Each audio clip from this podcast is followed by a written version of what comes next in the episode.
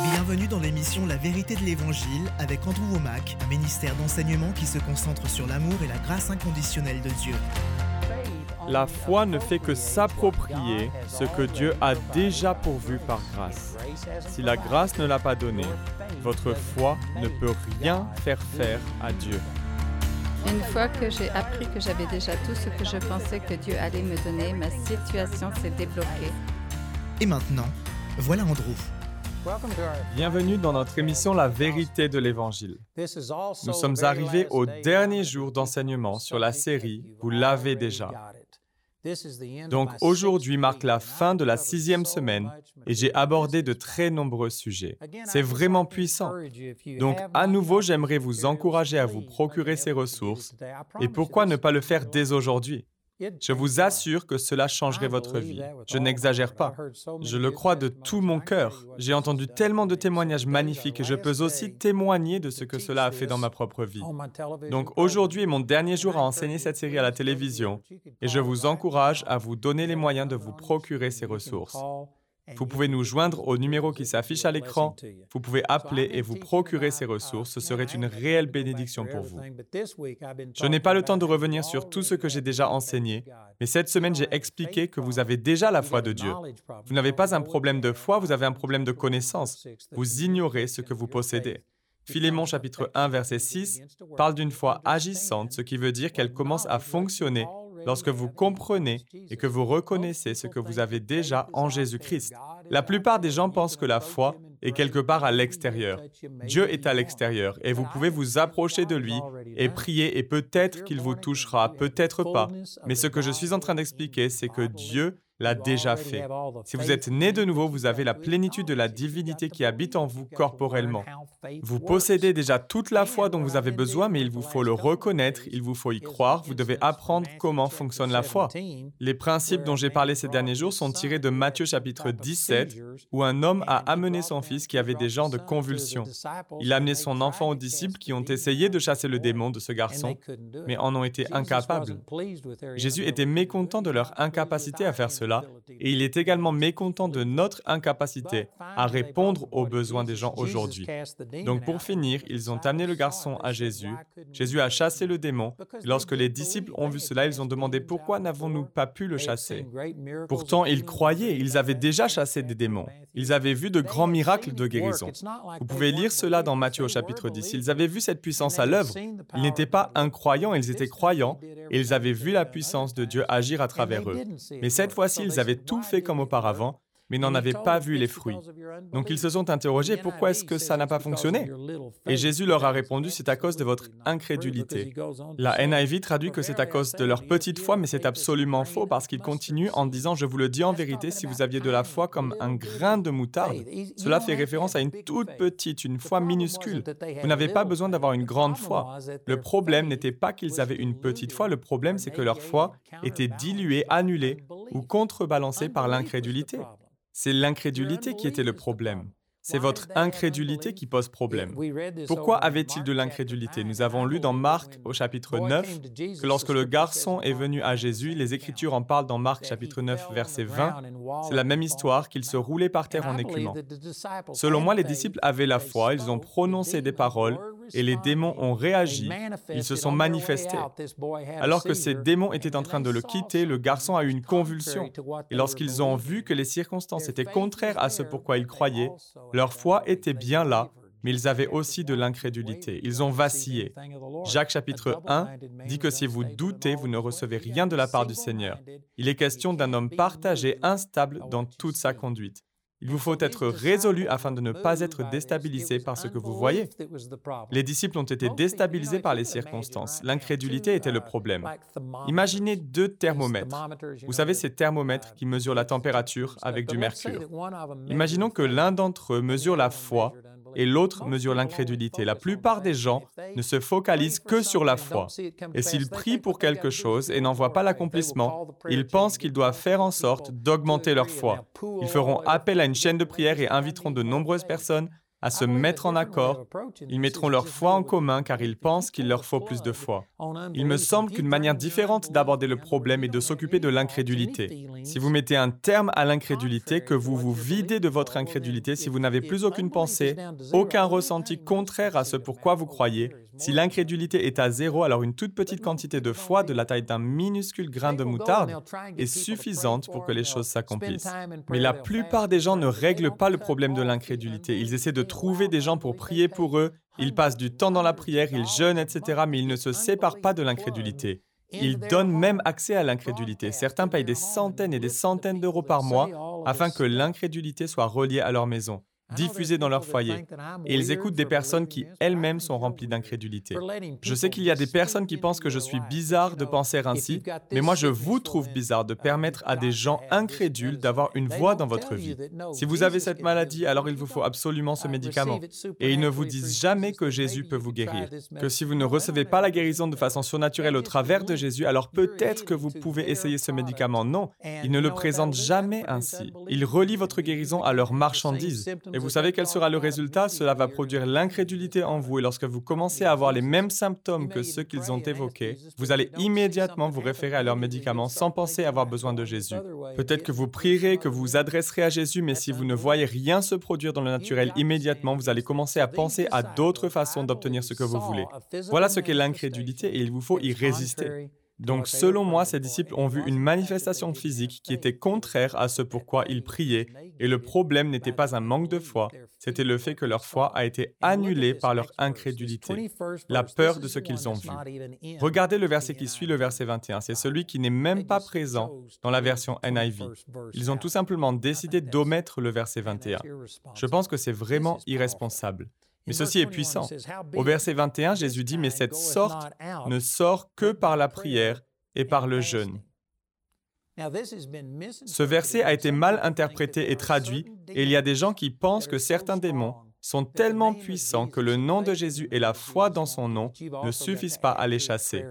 Vous devez y ajouter la prière et le jeûne. Mais ce n'est pas ce qui est dit ici. Le sujet de la phrase c'est la raison pour laquelle ils n'ont pas pu chasser le démon, c'est l'incrédulité.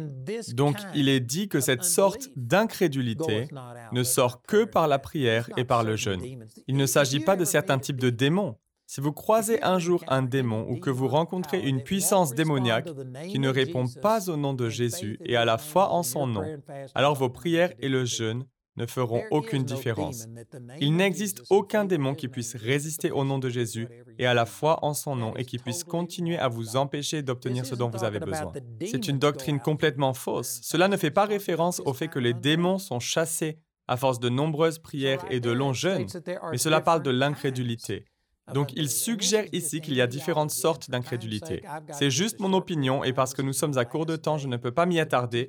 C'est mon dernier jour à enseigner sur le sujet et vous trouverez plus de détails en vous procurant le livre ou les enseignements sur DVD ou CD.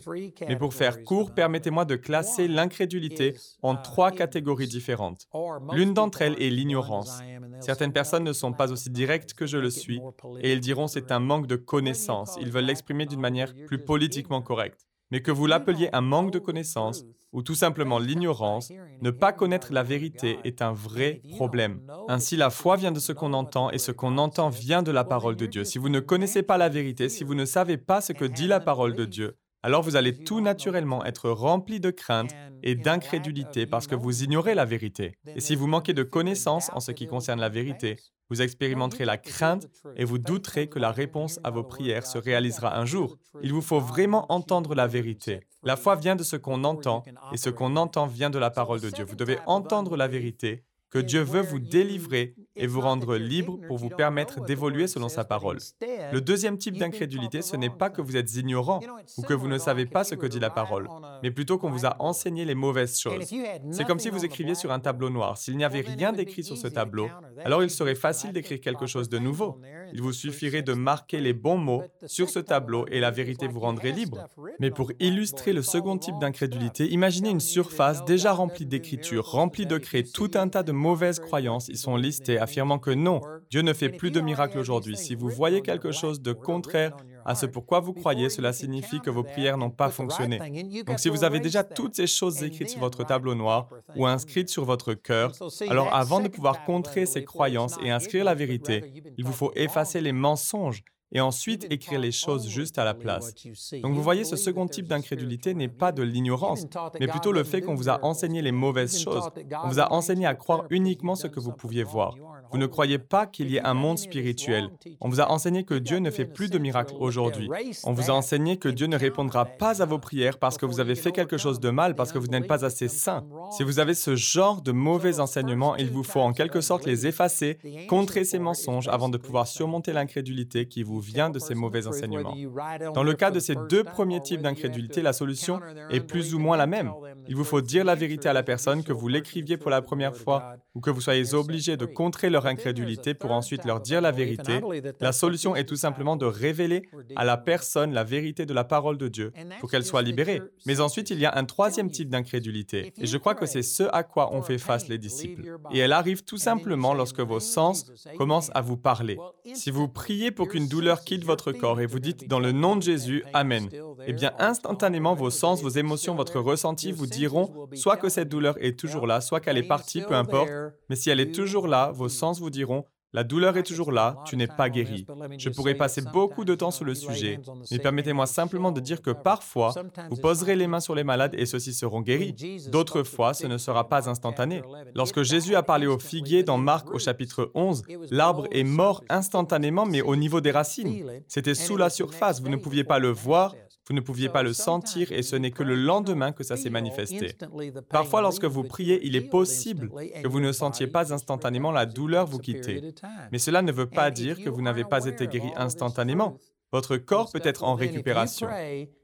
Ça peut prendre un peu de temps et si vous n'êtes pas conscient de toutes ces vérités et de tous ces principes, alors si vous priez et que vous sentez toujours des douleurs dans votre corps, si vous voyez toujours la grosseur, la tumeur, si vous allez voir votre médecin, qu'il vous ausculte et vous dise que votre taux de sucre dans le sang est toujours mauvais ou autre, ces choses peuvent engendrer ce que j'appelle l'incrédulité naturelle. Elle ne vient pas à cause de votre ignorance, elle ne vient pas à cause d'un mauvais enseignement. Vos croyances sont justes, mais vous devez faire face à des circonstances contraires à ce que vous croyez. Et tout naturellement, vous allez avoir des pensées d'incrédulité. Vous allez dire, douleur au nom de Jésus, je t'ordonne de partir.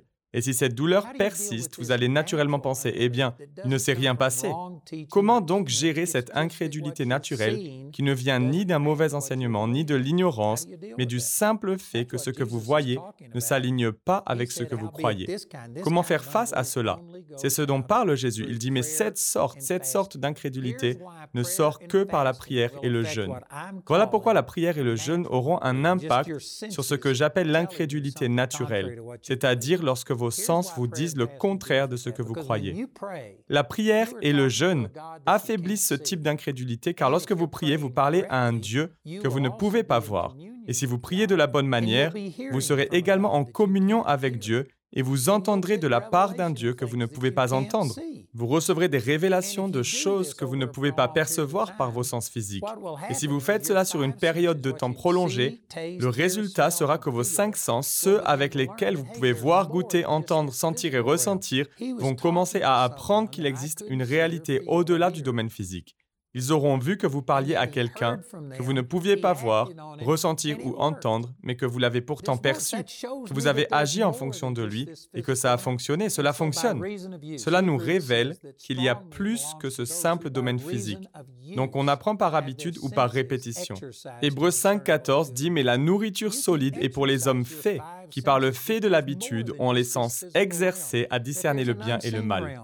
Vous pouvez entraîner vos cinq sens et leur apprendre qu'il existe plus que ce domaine physique, qu'il y a un domaine invisible, il y a un Dieu dans le domaine invisible, qui agit dans le domaine invisible.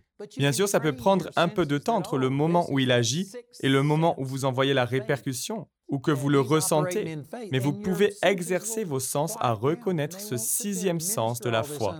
Lorsque vous opérez dans la foi, vos sens s'apaiseront et cesseront de vous communiquer toute cette incrédulité. Ils diront, ah, voici quelque chose dont nous avons déjà fait l'expérience. C'est en marche, c'est dans le domaine spirituel, ça arrive. Et vous pouvez calmer vos sens naturels en passant du temps dans la prière afin d'entendre Dieu vous parler, bien que vous ne puissiez ni le voir avec vos yeux physiques, ni l'entendre avec vos oreilles physiques. Et le jeûne a le même effet. Il y a beaucoup de mauvaises compréhensions en ce qui concerne le jeûne. Les gens pensent que pour une raison ou une autre, Dieu n'est pas disposé à agir en leur faveur, mais que si vous jeûnez et si vous commencez à vous faire souffrir, alors au moment où vous serez prêt à tomber dans les pommes, à cause de la faim, même ce Dieu qui n'est pas compatissant selon leur manière de penser, même lui sera incité à agir par pitié et avant que vous ne vous évanouissiez, il vous accordera votre réponse. Donc selon eux, la prière et le jeûne, d'une manière ou d'une autre, vont tordre le bras à Dieu et l'obliger à agir.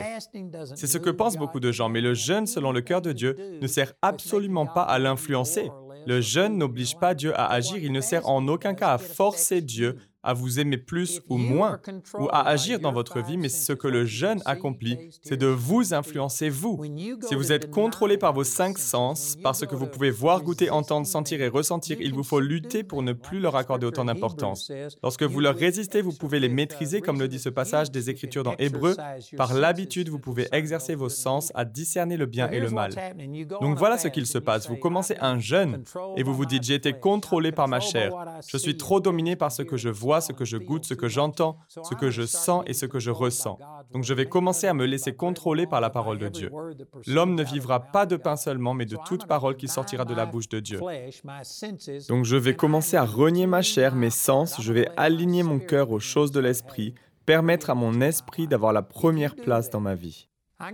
Si vous faites cela, je peux vous garantir que vous réaliserez que votre appétit, votre désir de manger est l'une des plus fortes émotions ou sens que vous possédez.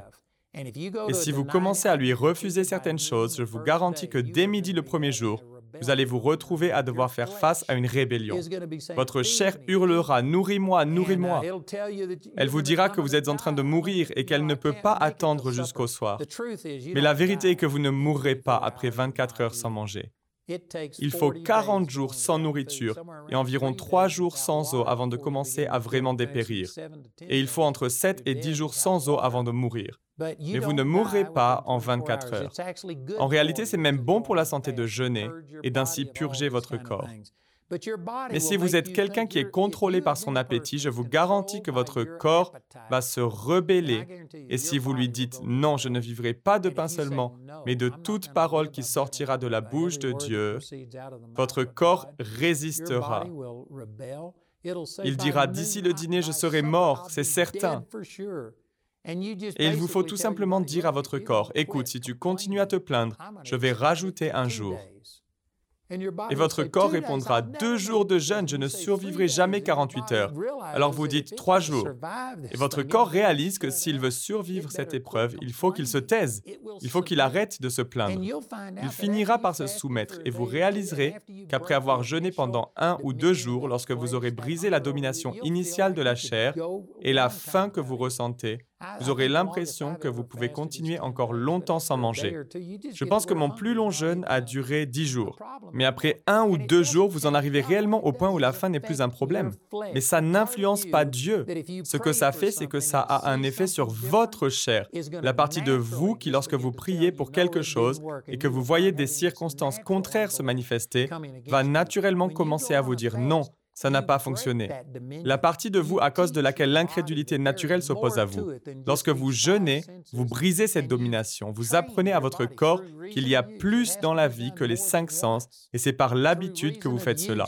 Il faut le faire plus d'une fois. Par l'habitude, vous pouvez entraîner votre corps et lui faire comprendre qu'il y a une réalité qui va au-delà de ma capacité à percevoir au seul moyen de ce que je vois, goûte, entends, sens et ressens.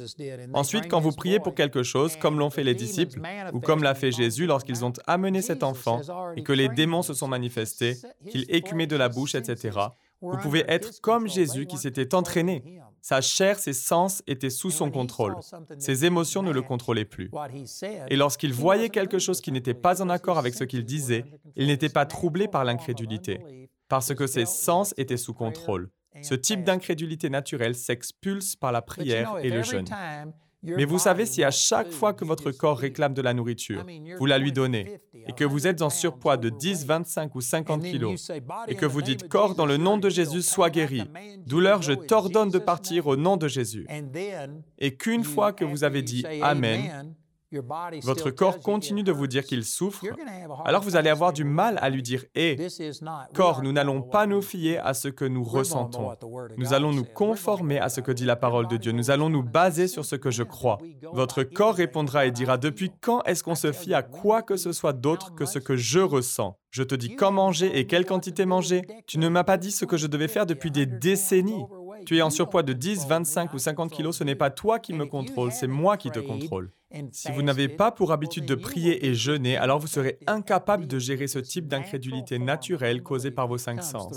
Si vous ne reniez pas vos cinq sens en passant du temps dans la prière, à parler à un Dieu que vous ne pouvez pas voir, à écouter un Dieu que vous ne pouvez pas entendre, à délaisser votre chair et votre appétit, et si vous ne passez pas du temps à forcer votre corps à se soumettre, alors je peux vous garantir que lorsqu'il se passera des choses qui sont contraires à ce que vous croyez, cette incrédulité naturelle finira par vous dominer parce que vous ne vous êtes pas discipliné.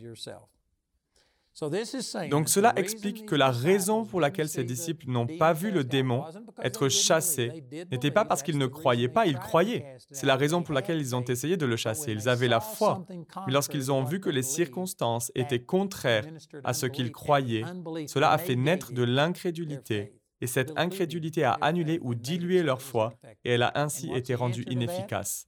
Donc quelle est la solution à cela? Il va falloir passer beaucoup de temps avec le Seigneur dans la prière et le jeûne afin de discipliner votre chair, votre corps, vos émotions, de sorte que même lorsque vous voyez ou ressentez quelque chose de différent de ce pourquoi vous croyez, vous resterez plus sensible à ce que vous croyez qu'à ce que vous disent vos cinq sens. Mais cela ne se produira pas automatiquement et ça ne se passera pas sans difficulté il va falloir vous exercer vous-même par l'habitude. C'est ce qui est écrit dans Hébreu. Il faut exercer vos sens à discerner le bien et le mal. Saviez-vous que l'exercice ne devrait pas être quelque chose que l'on fait juste une fois ou de temps en temps. Vous ne pouvez pas caser l'équivalent d'un mois d'exercice en une seule journée.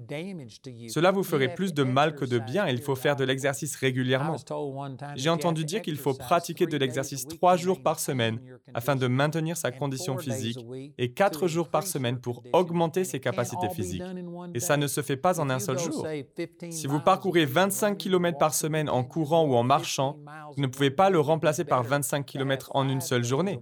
Il serait bien mieux de marcher 5 km tous les jours, pendant 5 jours par exemple, plutôt que de parcourir 25 km d'un seul coup. L'exercice doit être régulier et répétitif, ça doit être étalé sur une période prolongée. Vous ne pouvez pas tout faire en une seule fois. De la même manière, si vous exercez vos sens par le jeûne et la prière, il faut que ce soit de manière régulière. Il faut jeûner de manière régulière, apprendre à se renier soi-même. Et si vous faites cela, alors vous arriverez au stade où lorsque vous croyez pour quelque chose et que vous ne le voyez pas s'accomplir immédiatement, si vous ne le sentez pas ou ne l'entendez pas tout de suite, cela ne vous déstabilisera pas. Vous aurez surmonté ce type d'incrédulité naturelle parce que vous vous êtes exercé dans ce domaine. Ces vérités sont puissantes. J'ai répondu à beaucoup de questions que les gens se posent. Je sais qu'il y avait des questions que je me posais, Dieu y a répondu et cela a fait une énorme différence dans ma vie et je sais que ça vous aidera. Permettez-moi de vous rappeler qu'aujourd'hui est mon dernier jour à enseigner cette série. Vous l'avez déjà. J'ai ce livre en anglais et en espagnol et j'ai ces guides d'études qui contiennent les mêmes éléments que le livre. Le format est simplement adapté afin de vous permettre de l'enseigner à d'autres. Vous pouvez aussi aller sur notre site Internet américain et imprimer toutes les questions en anglais. Le guide a été conçu afin de vous permettre d'enseigner ces vérités à d'autres. Ensuite, nous avons des DVD tirés de mon émission et nous l'avons également en CD. Aujourd'hui est mon dernier jour à vous proposer ces ressources, mais sincèrement, je pourrais continuer longtemps à enseigner sur le sujet afin de vous aider à le comprendre. Je vous encourage à vous procurer ces ressources et à les étudier en plus de détails que je n'ai pu le faire durant ces émissions. Je crois que cela pourra vous aider. Écoutez notre annonceur et écrivez-nous ou appelez-nous aujourd'hui.